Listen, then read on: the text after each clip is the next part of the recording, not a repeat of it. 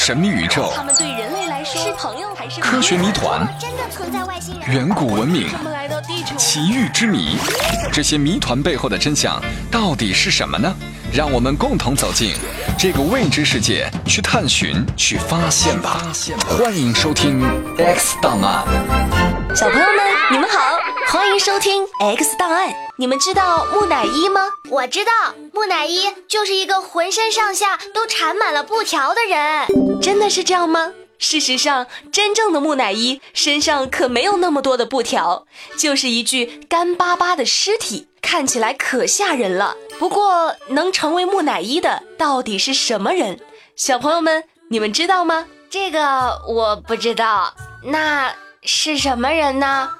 木乃伊里面的人可不是普通人，他们都是古埃及最为尊贵的人，只有古埃及的法老、贵族和功臣才有资格被做成木乃伊。好可怕呀！小朋友们，不要一提起木乃伊就觉得很可怕。把人的尸体做成木乃伊，并不是什么可怕的刑罚，而是古埃及人对于死者的一种怀念形式。人们不愿意让那些尊贵的人死去后尸体腐烂，于是就把他们做成了木乃伊，希望他们经过若干年后可以复活。那接下来棒棒姐姐要讲的故事就是法老奥西里斯的故事。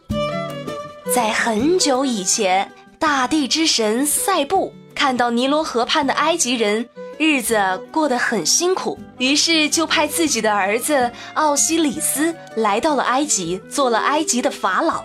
奥西里斯很有能力，他教会了古埃及人种地、做面包、酿酒和开矿。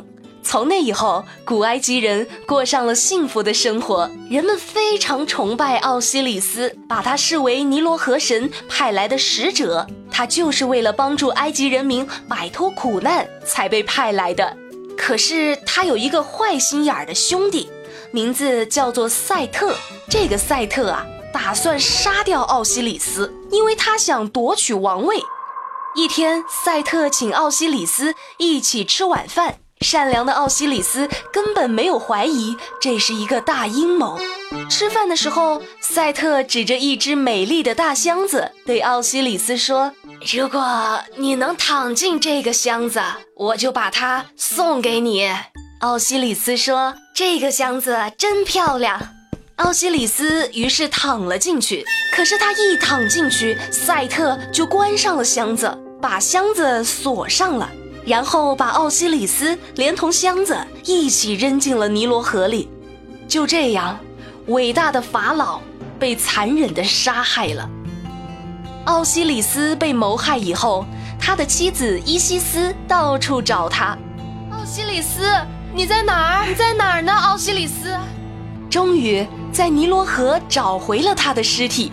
可是这件事被赛特知道了，他怕奥西里斯。会在河神的保佑下复活，于是他半夜又偷走了尸体，把它切成块儿，扔在了不同的地方。伊西斯经过不断的努力，终于又从各个不同的地方找到了奥西里斯的尸体碎块，并且分别埋葬。后来，奥西里斯的遗父子荷拉斯出生了，他从小就很勇敢。长大成人之后，荷拉斯打败了赛特，替父亲报了仇，并继承了父亲的王位。他把父亲尸体的碎块从各地挖了出来，拼凑在一起，做成了干尸木乃伊。奥西里斯成了第一个木乃伊。后来，在大地之神赛布的帮助下，善良的奥西里斯复活了。棒棒姐姐，我知道了。神话中的奥西里斯被做成了木乃伊，在大地之神塞布的帮助下复活了。那古埃及人把他们的国王和贵族做成木乃伊，是不是也希望他们有朝一日能像奥西里斯那样复活呢？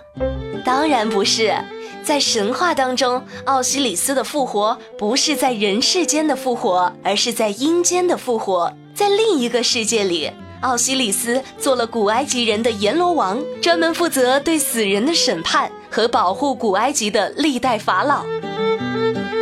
好了，那关于这个木乃伊的故事就讲完了。棒棒姐姐再给小朋友们补充一个小知识点：埃及城市的建造和繁荣都依托着尼罗河，它是世界上最长的河流，流经非洲东部与北部。全长六千六百五十千米，最后会注入地中海。尼罗河流域面积大约占了非洲大陆面积的九分之一。尼罗河最下游的尼罗河三角洲是一片土地肥沃的平原，它不仅是古埃及文化的摇篮。还是现代埃及政治、经济和文化中心，这个知识点小朋友们记住了吗？那要不要赶快把这个知识点告诉小伙伴们呢？赶紧把棒棒姐姐的节目转发给你的朋友们吧，让他们都知道木乃伊的故事。时间过得真快，这期就到这里结束啦。木乃伊的故事是不是很神奇呢？不过这只是神话。复活是不存在的，小朋友们，大家都要珍惜只有一次的宝贵生命哦。我们下期再见了。